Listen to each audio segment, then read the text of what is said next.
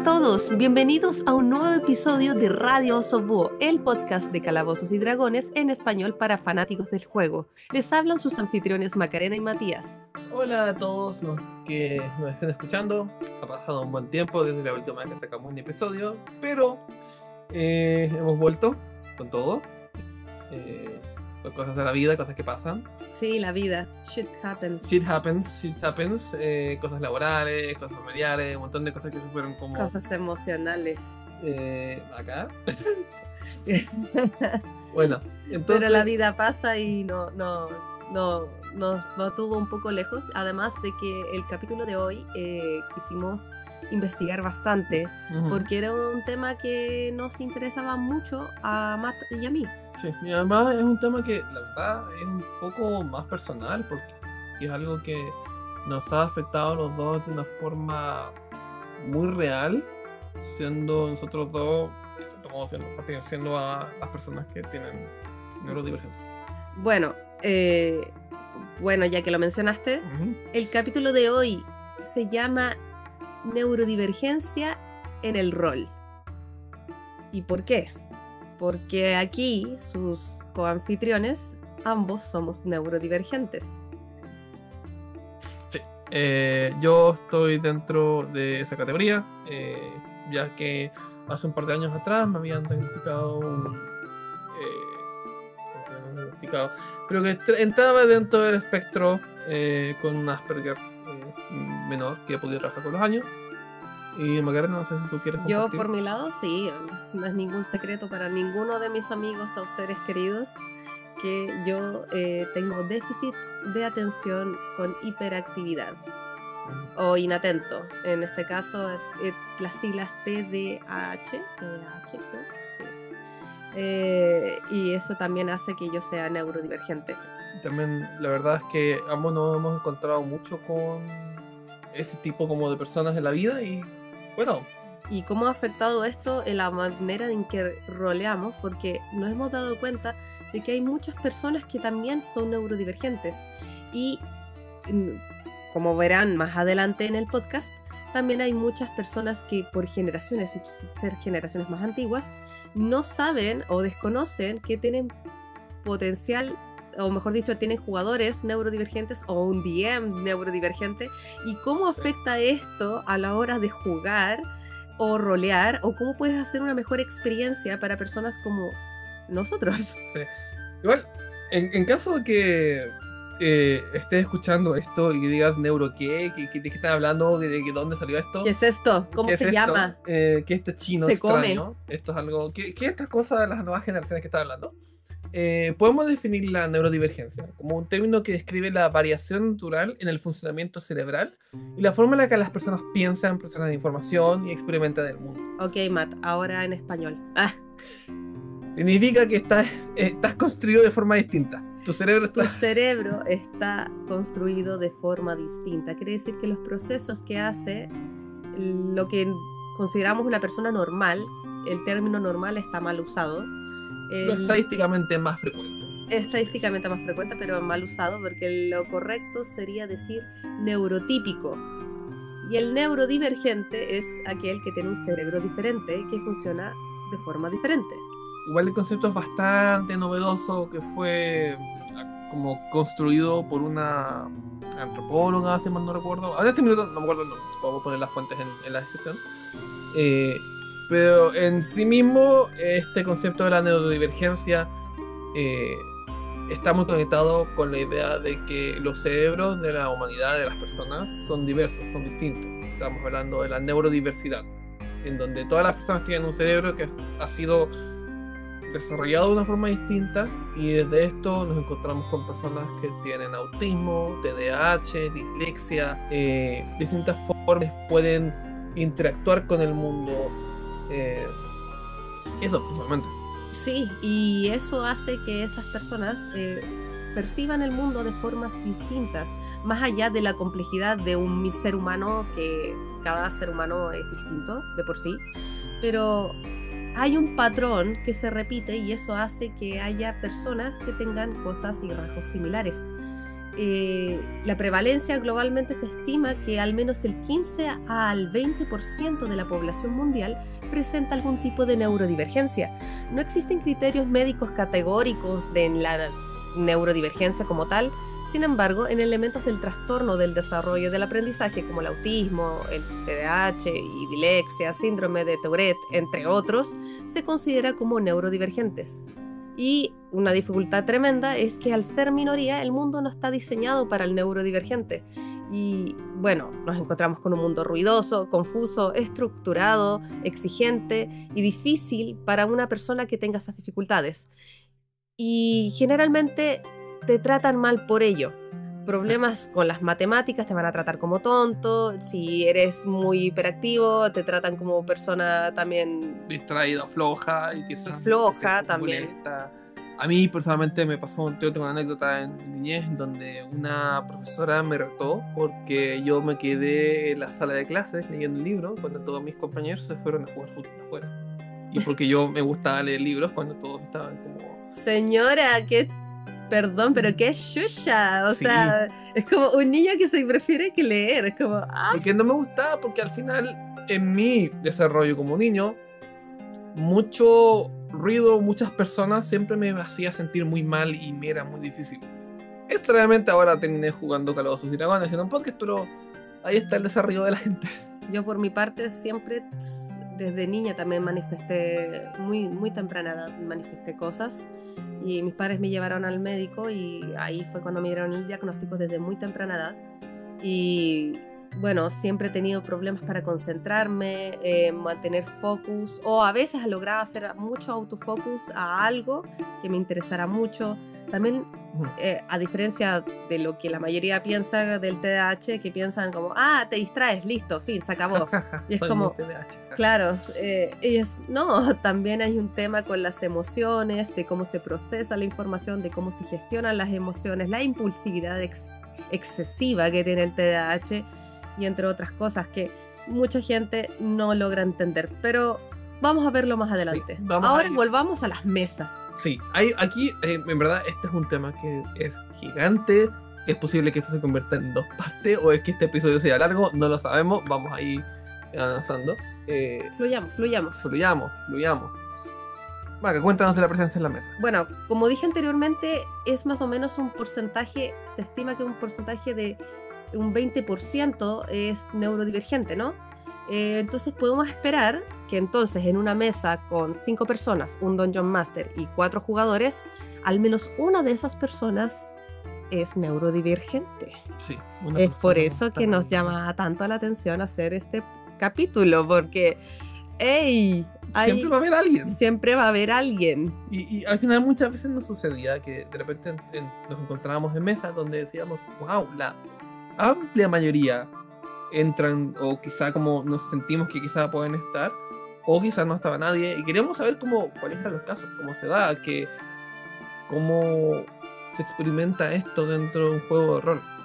Y ahí fue cuando hicimos una encuesta donde respondieron bastantes personas y nos encontramos con tres tipos de respuestas. Uno, que siempre hay un neurodivergente en los grupos, usualmente era el que correspondió a nuestra encuesta Sí, y eh, decía, "Ey, yo soy el neurodivergente. Como yo conozco una persona siempre en todas las mesas que he estado. Yo. Yo. Siempre decían eso. Eh, o también ha habido casos donde todos son neurodivergentes en la mesa, ya que se, se- pues quizás por compatibilidades, Sí. por formas de pensar similar, eh, se, se congregan juntos. Y por último, que ninguno es explícitamente neurodivergente o nunca han visto un neurodivergente eh, en su mesa. Pero eso es más que nada desde la duda, ya que no nadie ha podido decir, hey, aquí todos son neurotípicos, ¿cierto? Aquí todos son normales, Sí. normales. Aquí no hay ninguna persona, eh, un infiltrado. Eh, es como, no es como que uno vaya a una mesa y diga, hey, por si acaso, yo soy, no, como que no, vengo a jugar.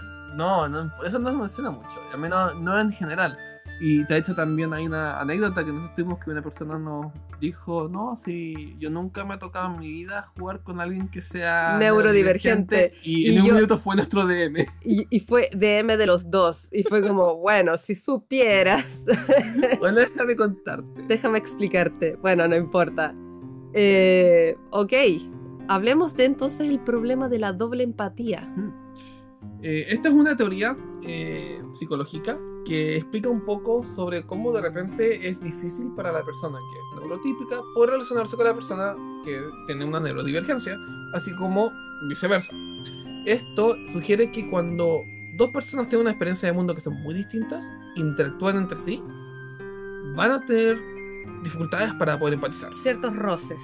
Van a haber roces, sí o sí. Por ejemplo, si yo soy una persona que son muy literal de repente, una persona que no es tan literal va a decirme algo y yo voy a entender algo que quizás no fue lo mismo que me quiso decir. Y yo me voy a quizás me voy a pelear con la persona porque la persona no, sé, no me entiende o alguna cosa así. Eso es un punto a poner en consideración cuando eres Dungeon Master. Imagínate que estás haciendo un relato, que tratas de hacer algo inmersivo, pero tienes a alguien o es- ese jugador que por alguna razón siempre tiene la tendencia a eh, interrumpirte. Y ya has hablado con él, quizás, o ya le has dicho guarda silencio, pero ves que tiene una tendencia eh, continua. Pero digamos que esa persona es tu amigo. Así que como que ya lo asumes, como dices, ya es parte de él, él es así. Sí. Pero quizás él es neurodivergente y no lo sepas.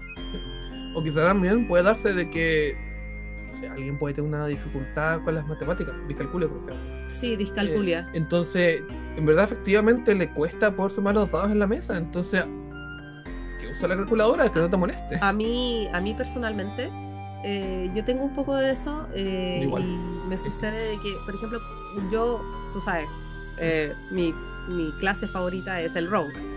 Y ya Dados saben cómo son los seis. sneak attack por ahí, varios dados.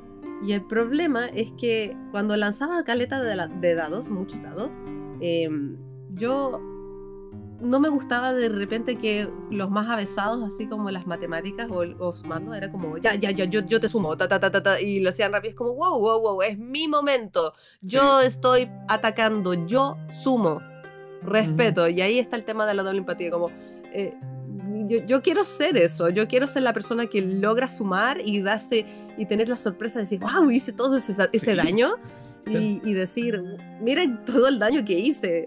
Sentir también que uno puede como tener esa habilidad de, de, oye, esto me cuesta y lo logré, y es algo que es muy, que te llena mucho. Y también, otro ejemplo más eh, que podemos usar es que algunas personas tienen problemas con el tema de los estímulos.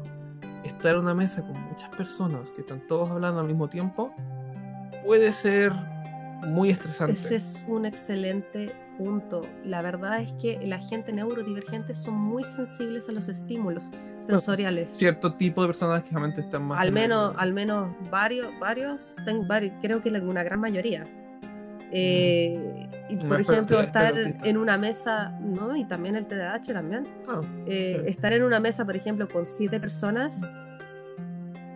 Por ejemplo, yo soy, fui- he sido Dungeon Master de hasta ocho personas. Y admito que después de una sesión yo quedo realmente drenada de batería. Como que... ¡ah!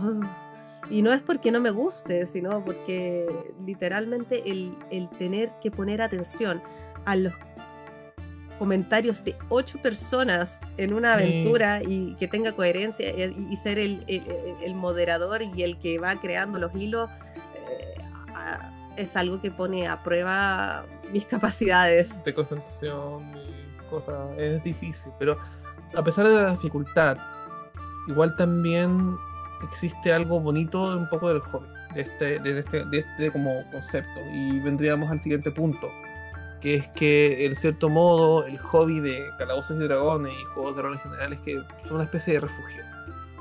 Eh, es un seguro, donde tú puedes encontrarte con todos tus como eh, gustos específicos y compartirlos con otras personas que son como tú, eh, puedes llegar a expresarte con libertad y sacar afuera toda tu creatividad interna. Entonces es algo que es bastante una instancia muy bonita y muy positiva. Claro, los raros se sienten cómodos entre raros. Eh, no. De hecho, eh, suena feo decirlo un poco de esa forma, pero generalmente cuando uno es distinto a la mayoría y te encuentras con otras personas que son distintas a la mayoría, un sentimiento de pertenencia se puede generar, lo cual es muy importante. Y eso quizás se deba llevar, eh, se deba a que existe igual en el mundo del rol, a pesar de todo el caos que pueda haber, hay una estructura. Sí. Y esa estructura le da cierta tranquilidad y, atrae mucho a la persona neurodivergente. Muchas veces, a veces, por ejemplo, uno puede llegar a tener dificultades con las normas sociales y decir, ah, nos vamos a juntar, pero ¿por qué no vamos a juntar? No tenemos que juntar por solamente por juntarse. ¿Qué, qué tengo que hacer? ¿Qué tengo que llevar? Mientras que aquí es uno es el Dungeon Master, yo soy un jugador, eh, voy a ayudar con la comida, por ejemplo, quizás, y nos juntamos a hacer algo de esta hora a esta hora. Es una estructura, es un espacio y un lugar que está muy demarcado y es muy seguro. Claro, y también eso conlleva a que se cree cierto proceso, lo cual lo vamos a llamar como el masking. Sí, aunque, claro, el masking tiene, es una.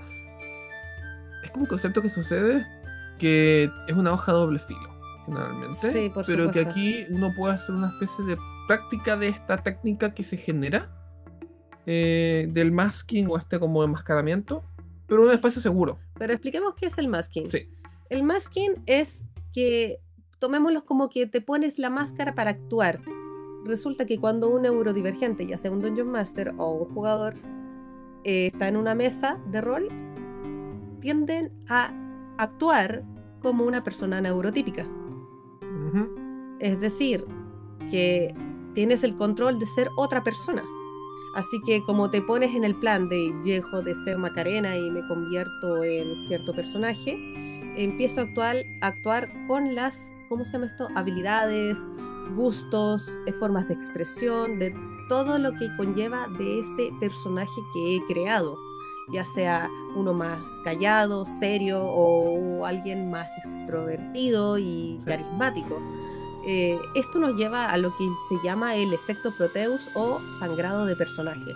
Sí, otro concepto más que también estuvimos viendo, de que a través del masking nosotros practicamos lo que sería el funcionar en sociedad de una forma neurotípica.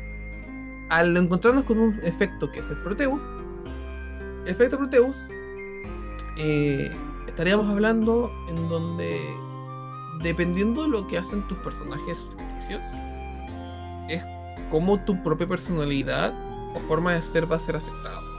Es decir, por ejemplo, si yo me hago un personaje y soy un elfo y saqué buenos dados y soy un elfo muy inteligente, no solo soy inteligente, soy hermoso.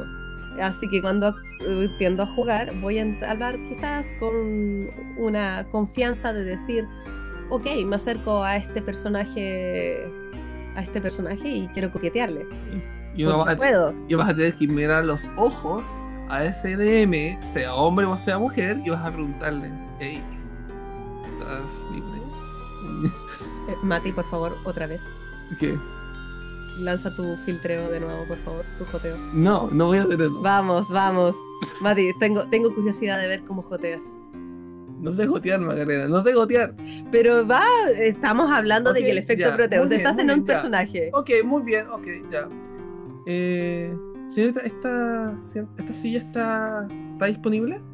Sí, por supuesto. Ah, perfecto, gracias. ¿Y tú? Eh, ¿Y, y yo, ¿Y yo qué? ¿Y tú estás disponible? Ah, oh, oh, oh, Ah, vaya.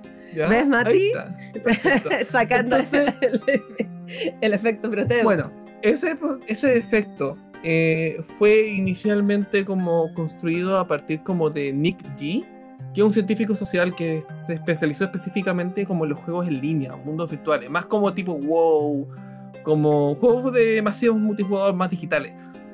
Pero igual este concepto se puede generar en los juegos de rol, en el sentido en donde también esto es más como relacionado con el sangrado de personaje, que se ve más en eh, los juegos de rol en persona, como los LARPs. Efectivamente. eh, donde un personaje que se siente triste hace que tú te sientas triste. Eh, así es.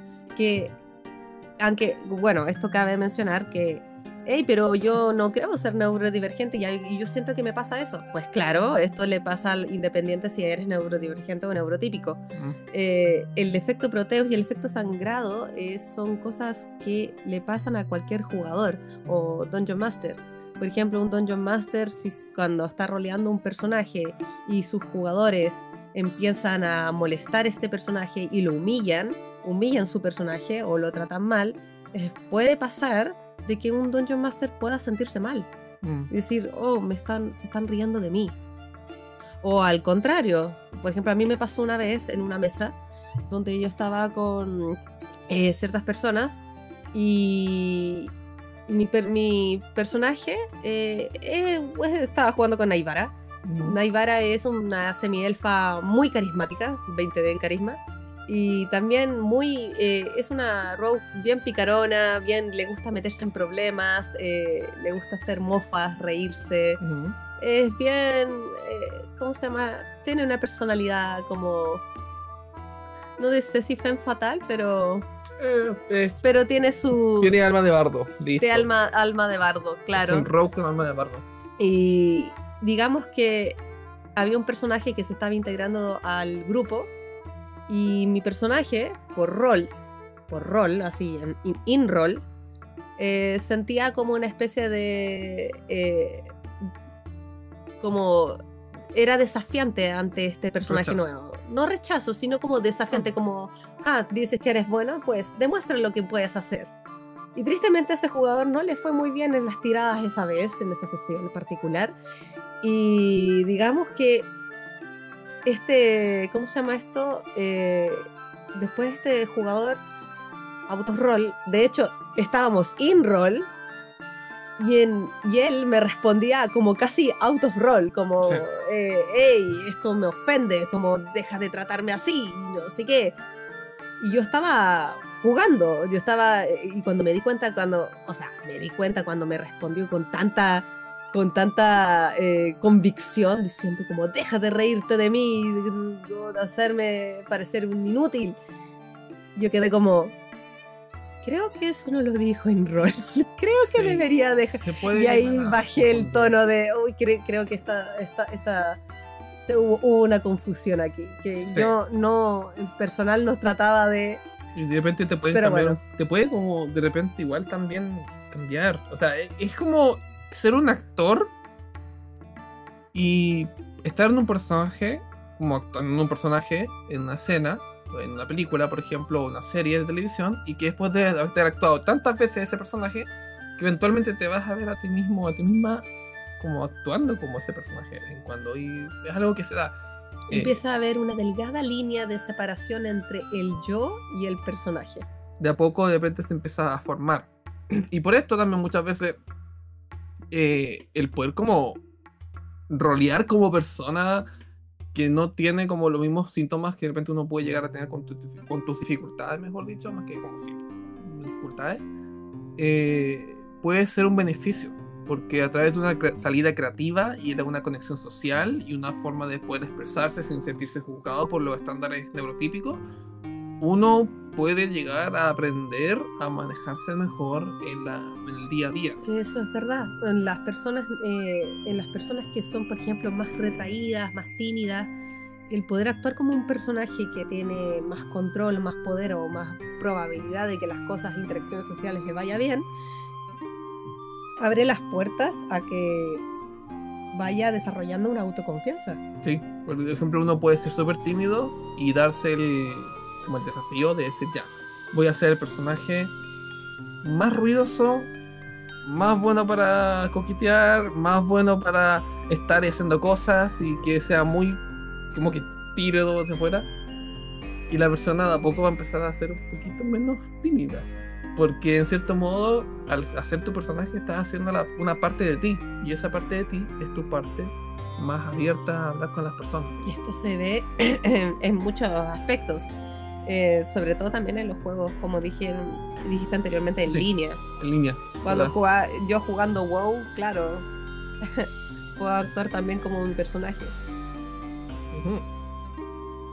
Bueno, siguiente punto eh, sería la inclusión. Mm. Yo. ¿Te quieres hablar de eso o quiero hablar yo? espera, espera, espera. Eh, bueno, en el tema de hablando de inclusión, es más fácil poder incluir a neurotípicos o personas distintas que nunca antes, teniendo mayores conocimientos e incluyendo más a personas de cons- con el concepto de la inclusión, en especial si existe importancia respecto a las diferencias generacionales. Actualmente, como tenemos mayor información respecto de lo que significa la neurodivergencia y existe concepto como la palabra de neurodivergencia, somos mucho mejores para diagnosticar, para darnos cuenta que una persona efectivamente puede tener, por ejemplo, autismo o pu- puede tener una, un TDAH, más que decir, ah, no, solamente es raro. Eh, yo creo que también hay ahí un tema generacional, eh, en todo caso. Sí, y también no solamente un tema generacional, un tema en donde. que- o sea, e- existe como el, el escepticismo, en donde la persona eh, que no conoce tanto el tema puede llegar a pensar, no, es que los neurodivergentes son más frecuentes últimamente porque la gente es más sensible. Ahora todos son Ahora todos son- neurodivergentes. Todos son. Ahora todos son Ahora neurodivergentes. todos tienen ansiedad, todos tienen. No, no es, no es eso. no es Eh, eso, que somos mejores para poder identificar, porque so- lo entendemos mejor. lo entendemos mejor. Oye, si se abrió una puerta de conocimiento, no- oye, cuando no, ¿qué, qué, qué- qué será de las personas que en su época cuando se inventó la rueda? Es como ahora todos quieren usar ruedas. Todos quieren usar ruedas. Yo trabajo así, sin ruedas. Eh, pero sí, a- ahora como que en general la percepción que nos queda, o al menos que en lo que se ha comentado a través de lo que las respuestas que hemos obtenido, es que las generaciones más jóvenes tienden a tener menos vergüenza en admitir que tienen alguna neurodivergencia o algún tema de salud mental en comparación con las generaciones que son más adultas, más, más viejas. Sí, eh, ah, claramente hay una especie de como... eh, no hay un... un, un, eh, ay, quería decir como un judgment Hay menos tabú. mm, tan duro. menos en- porque entre las generaciones. porque los años 80, que no es tanto tiempo atrás tampoco, Sí, eh, o 90, eh, simplemente eras raro, ¿cachai? punto. Eres, eres Eres raro. raro, se acabó el, el punto, eh, es rarito. como que- Es raro. No, no sé qué tiene. ¿Qué te pasa? no, no, no, no sé qué le pasa, no, actúa extraño, no, es raro. Sí. Y, y hoy en día es como, hey, no, no, no, no es que sea raro. Hay una razón detrás. Y eso se le tiene que explicar a la gente adulta que no conoce un poco del tema, o que se encuentra, por ejemplo, con un niño que no te mira a los ojos y que está muy obsesionado con los dinosaurios y no deja hablar de los dinosaurios, por ejemplo, y que piensa que no tiene ningún otro tema de conversación. Entonces, Mm. hay que tener conciencia de que de repente eso es una posibilidad. Y también puede pasar con el Calabozos y Dragones, en donde la persona está muy obsesionada con Calabozos y Dragones. Y le encanta Calabozos y Dragones. Es su, es su gran tema. Y eso es bastante divertido. Sí, eso es parte de. Eh, Eh, al final, esto también abre puerta a una crítica. También encontramos mucho en las encuestas que hicimos, en las preguntas que hicimos en redes sociales. eh, que, claro, uno pu- también puede tomárselo en la mala, como una especie de. Ya, pero la gente está usando este tema de la neurodivergencia como una excusa para no tener que disculparse por ciertas conductas que pueden ser molestas para el resto. Y es como, ¿y por qué tengo que aguantarlo? Y es como, no es que se tenga que aguantarlo, se trata de eh, algo que me encanta que lo mencionamos varias veces en los capítulos, que se llama comunicación. Comunicación, recuerden eso. Si tienen a alguien, por ejemplo, que se encuentra en la mesa, que después de estar jugando un rato, va a algún cel, un juguete chiquitito y te necesita como tocarlo, disfrutarlo, o hacer ruido con clics. eh, eso es como eh, steaming toys, que lo usan como estimulación. Mm, Esto es para poder tocar. pues, ¿Y te es, muy, molesta? es muy típico de alguna persona que ande todo el rato manoseando sus dados. Sí, también. Eso es algo que pasa y que se necesita. Y hay uno puede volver al tema de la doble empatía, donde uno no se da cuenta de eso y dice, ah, lo está haciendo para molestar. No, no lo está haciendo para molestarte, está haciendo para calmarse. Eh, yo diría que la mejor manera de hacerlo es que, y lo digo porque por la experiencia, porque por ejemplo yo he tenido jugadores que son neurodivergentes, eh, que por ejemplo han tenido conductas que son, no sé, por ejemplo, una conducta que es molesta, que claro, me, Sí. me molesta para los demás. Y yo lo que hago es trata de comunicarlo. Habla con tu jugador o habla con tu Dungeon Master en el caso y di, oye, esto me molesta, me agota un poco por esto. Eh, ¿Podemos hacer algo? ¿Qué podemos hacer para mejorar esta, esta, esta, esta interacción entre tú y yo? Eh, ¿cómo, ¿Cómo lo hacemos más ameno para ambos? Lo importante es recordar que esto es un espacio conjunto compartido y donde puedas compartir con la otra persona y ponerte en lugar del otro y que la otra persona se ponga en tu lugar para que puedan comunicarse. La gente generalmente eh, no tiende a buscar faltarle el respeto a otra gente No, porque sí. Eh, No. A veces la gente hace cosas y a veces esas cosas casualmente nos hacen sentir que nos faltan el respeto. Pero lo mejor de lo que uno puede hacer es, el mejor camino es comunicarlo y decir, hey, esto me molesta, evita hacerlo o busquemos una forma de, si no puedes evitarlo, busquemos una forma de apaciguar el, el- el daño. Sí, ¿Cómo es- podemos es evitar? mejor, es mejor asumir una ignorancia que una malicia. Sí, Eh, bueno, en general en los juegos de rol no encontramos casi ninguna representación de neurodivergencia en el sistema, nada. Eh, en Dungeons and Dragons no se ve nada de ninguna mención, que tampoco es algo que se podría añadir en reglas o en historias, creo, no mucho. Eh, bueno, pero en otros juegos de rol como Vampiro y la Mascarada, se hacen menciones que aluden hacia la neurodivergencia en algunas facciones. En el sistema de Kids and Brooms hacen referencia a la neurodivergencia directamente. Eh, pero en general poquito, muy poquito. Claro, yo diría que también está como en la carica- caricaturización, diría yo, de ciertos personajes cuando uno rolea, Sí, quizá. que se puede hacer un poco más.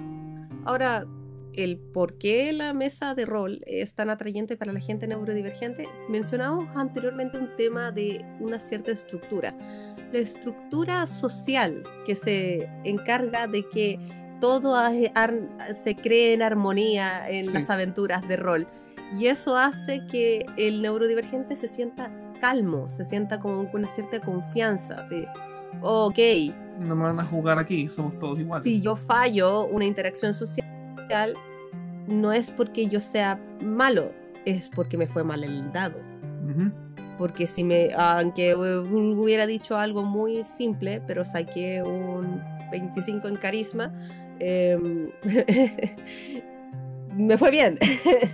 Sí, te dan, te da un poquito de Lo, lo siento, estoy un poco enfermo pasa. Eh, te da un poquito de confianza también. En poder platicar, poder tener el decir, oye, voy a decir esto a esta persona y si me equivoco, me equivoco y es un espacio seguro. Eh, sí, quizás estamos repitiendo las ideas un poco en ese sentido, pero creo que es importante igual poder dejar esa parte clara. Que quede bien claro. Sí, sí. El otro tema es la creatividad eh, y también esta sensación de poder controlar un poco lo que sucede eh, dentro de la misma mesa del juego. Matt, cuéntame, para ti, como persona neurodivergente, eh, Déjame ponerme como el- la chapita en una parte. raro, Hola. rarito. Eh, ¿Cuál ha sido, el, por lo menos, el tema, al menos de lo- del TEA, lo que más se te ha dificultado con las personas? Mm, te ha eh, de hecho, me ha- lo que más me ha costado ha sido en la temática de un poco entender la- de repente cosas como el doble sentido o las cosas ¡Uy, verdad! los chistes Las que escenas de, de- de que, que hayan doble sentido a ti. no las entiendo de repente o, o de repente las cosas no sé todo lo que va entre líneas de repente, a mí se me pasa por alto y no me doy cuenta. Eh, también una parte más de interacciones sociales, de repente puedo hablar un poco más, aunque con los años se me ha quitado mucho la vergüenza. Bueno, y llevas roleando bastantes años también. Eh, sí, y en general un poco eso. Lo que más me ha costado ha sido de repente como del el que si me dicen algo que en realidad tiene como otro significado y yo tomo la interpretación más literal posible. Y eso puede dar unos temas de faltas de comunicación entre yo y el DM y otros jugadores. Entre cosas dentro del rol, así como fuera del rol, como nos juntamos en la tarde. Ok, y veo como la hora y pregunto, ¿a qué hora es la tarde? Entonces, eh, se da eso. Ah. Eso es En, en tu caso, ¿qué, ¿cómo dirías, Mata? Bueno, la verdad es que en mi caso, debo admitir que es un poco complejo, porque eh, sé que mencioné anteriormente que me diagnosticaron a muy temprana edad. Sin embargo, hay muy poca o había muy poca información al respecto. Eh, simplemente, y también como niña, era un tema de, ah, eh, simplemente le cuesta concentrarse y es hiper, hiperquiténética. Punto. se mueve toda, para todas partes, no se queda quieta. Fin, se acabó. Denle Ritalin. Se acabó. Y con los años, y de hecho en el corto periodo de tiempo en mi vida, en, más en este año en específico, eh, se, descubrí de que es mucho más complejo de lo que parece, que es un tema de, emociones, de control de emociones, de, de, de tema de impulsividad, de reacciones que pueden desencadenarse si es que no están medicadas, por ejemplo. Y no todas las personas lo entienden. Y hay personas que dicen, te, tienden a juzgar directamente a, la persona, a mí en particular, o a cualquier persona que tenga mi condición, eh, de que, ah, eres tú la responsable. Sí, como la parte de compras que ha hecho. Claro, e, ese, es como eh, eh, la, punta del iceberg, pero sí, que, soy muy impulsiva con mis compras. Como, como dados, eh, figuritas, mm. bueno, y también, ¿cómo se llama muchos esto? Libros. libros, muchos libros. Sí, nadie puede decir aquí que espérate, pero, libros. en el mundo del, ¿cómo es esto? Del, del rol en específico, yo voy a decir ejemplos de rol por ejemplo, que me cuesta mantener la atención por prolongadas horas eh, o eh, periodos de tiempo. Mm. A veces estamos jugando, las sesiones pueden durar tres horas o hasta cuatro. Y de repente mi atención llega a un punto donde va para abajo, se acaba. Y ahí es como me ha pasado que quizá un día me diga, oh, lo, estoy haciendo, lo estoy haciendo mal, o ella no está ni ahí, no, no le importa. Y es como, no, no eh, se me acaba la batería de la, de la, concentración y tengo que esperar que se me recargue de nuevo. ¿Y cómo se me recarga? Distrayéndome con algo, mirando otra cosa, haciendo, o, me, me levanto. a veces no podía estar sentada todo el rato en una mesa y a veces es como que necesito levantarme y digo, oigan, alguien quiere una bebida, quieren que prepare algo de, de la cocina. y me muevo y tengo que estar haciendo cosas o no sé qué. Obviamente sé que eso puede matar un poco la inmersión, pero, yo, pero yo hago, pero hago el esfuerzo de, mantenerme concentrada a, un mínimo posible, eh, a pesar de la, ¿cómo se llama esto? Eh, la necesidad de hacer un break. o, a veces eh, no he tenido ningún descaro en decir a los chicos cuando ya llevamos mucho rato jugando, es como gente estoy burnout, estoy cansada, necesito un break, necesito descansar, necesito un, un, momento para poder... Eh, pero, ¿y, qué más? Em, ah, y trato de hacer cosas que sean más sencillas para mí mantener la concentración. Por ejemplo, no tener los dados a la vista, o sea, o sea, sí, los tengo al acceso para jugar, pero, pero trato de tener un solo set de dados o no, y no tener tantos set de dados a la vista, porque veo tantos set de dados y empiezo a jugar con ellos sin darme cuenta. Eh, uf, puede pasar. Y como DM, y en el lado del DM, pues mm, yo lo he sentido por el tema de la sobreestimulación. Que también, es- pero como el problema es que como DM yo no puedo decir, oigan, voy a... no, admito, lo hago. De repente he hecho que necesito un descanso en medio de la sesión. Esas cosas hay que tenerlas, hay que tener descansos si es necesario, se puede hacer. La idea, Claro, obviamente, pero si son sesiones más cortas, quizás no es tan una- un descanso en la mitad. Pero como dijimos en un episodio ante- anterior, en un minuto, dijimos que estaba bien poder tomar un descanso en la mitad. Sí, lo que pasa es que yo "Bueno, lo que hago... out", Y listo. Lo que yo hago es más, o al menos lo que he hecho como DM, y lo he hecho sin planearlo, o sea, hace que lo hago así como, boom, al tiro Sí. me, me nace, es que de repente creo así como, pongo, eh, pongo como el setting, pongo como el, prendo velitas, pongo el incienso, pongo música, y digo así como que ambient, ambientación. Qué romántico. Digo, Sí. eh, que, que, eh, que inmersivo. Eh, claro, hago, pero hago la ambientación y dejo que los jugadores tengan su momento de rol entre ellos y empiezan a conversar entre ellos. Eso es esos, esos momentos donde empiezan a hablar entre ellos de, de cosas de sus personajes y cosas así. Y yo digo, ok. Y ahí es como yo me voy escondiendo y digo, voy a tomar un Un descanso. tomantecito. Voy, voy a digo, digo, oh, me levanto y digo, bueno, voy a prepararme un té. Ustedes sigan roleando, no se preocupen, conversen, planifiquen, aprovechen cosa. este momento antes de que haya un encounter, cualquier Sí. otra cosa. O uno puede, por ejemplo, decir, bueno, ya usted se encuentra una puerta común y corriente de madera que tiene un candado. Adiós. Y lo deja hasta ahí una hora. claro, Bueno, abriremos la puerta o no. Abrimos la puerta, ¿cómo la abrimos? Y la- espera, y antes de eso lanzáis un montón de dados detrás de la pantalla del DM Y dices, hmm, y, y haces, interesante. "Mm, interesante, listo. Y ahí van a decir, uy, no sé si abrir esa dices como, puerta. oye, por cierto, tu, tu personaje, ¿cuál es su passive perception? ¿Cuál es su percepción? ¿Eh? Ah, ¿Es, ¿Es 10? Ah, qué desafortunado. Bueno, ya. Sigue de entonces. Nos vemos en un minuto. Una pausita. Y un cliffhanger a la mitad. Eh, pero ya. Eh, bueno, volviendo a un tema igual de la neurodivergencia. eh, la verdad encuentro que es algo que yo me apasioné mucho poder buscar esta información. Mucho, personalmente.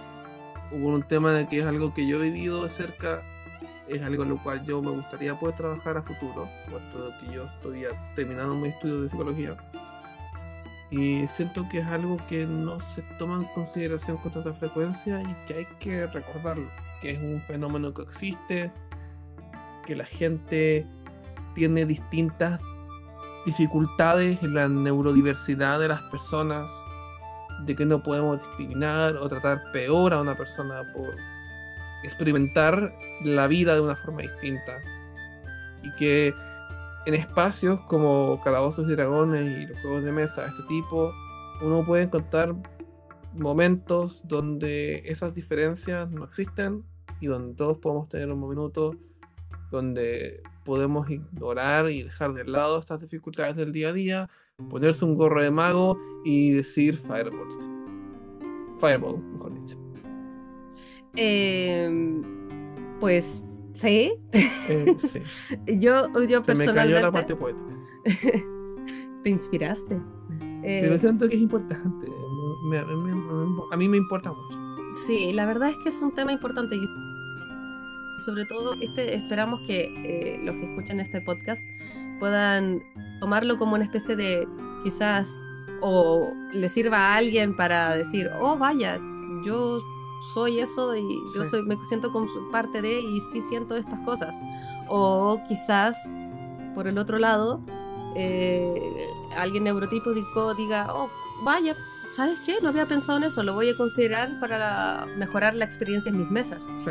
O nunca he sabido O cómo ser un mejor con- jugador. o nunca he sabido cómo hablar con esta persona en particular. Quizá pasa alguna cosa y no me he dado cuenta. Uno nunca sabe. Y eso. Eh, se da de muchas formas, como dijimos antes. Eh, no es solamente el autismo y TDAH, es todas las formas distintas en las cuales un cerebro puede desarrollarse. y puede interactuar con el ambiente a su alrededor. Eso, sean, sean empáticos y pónganse al del otro y sobre todo comunicación. Comunicación. Comunicación, por favor. Volvemos a decir comunicación entre el DM y los jugadores. Y jugadores entre sí también. Eso. Sí, eso es verdad, también eso es importante. Bueno, entonces, ¿por qué los zombies no pueden escribir buena música? No, sé, Maga, ¿por qué no pueden escribir buena música? Porque solo se descomponen. Ah. Ah. Aquí leyendo los chistes de A Dragon Walks into a Bar. Sí, un dragón entra en un bar. Eh, más de 300 one-liners, singers and jokes that will slay. De DD. Sí, está escrito por Jeff Aldrich y John Taylor. Para que sepan ahí la marca se Ah, bueno, hace tiempo que tengo esto y hay varios chistes muy buenos, pero hay otros que, que están, están en mi, inglés. mi favorito, aunque el tema es que es de- está en inglés, que es... Algunos tienen chistes en inglés, claro. Sí, del, eh, un chiste, no me acuerdo cuál era la otra, pero era de... Eh, ¿Por qué el kobold no había invitado a salir a, la, a, su, a, su, a su crush? Y era porque no era kobold enough. era hermoso. Ay, me. Ya. Y la palabra enough se volvió importante desde, desde- después de Barbie. Todos somos Kenaf. Enough. I am enough. Bueno, Bueno, acá vamos terminando. sí, muchas gracias por escucharnos en el episodio de hoy de Radio Oso Búho. Espero que nos sigan escuchando. Prometemos que el próximo capítulo va a ser Más pronto. de hecho bastante más pronto, ya que va- tenemos un orden ahora más, más definido. Y eh, que nos sigan en las redes sociales, que recuerden que estamos en Discord haciendo mesas y estamos reclutando eh, Dungeon Masters que quieran hacer mesas para jugadores o jugadores que quieran jugar también.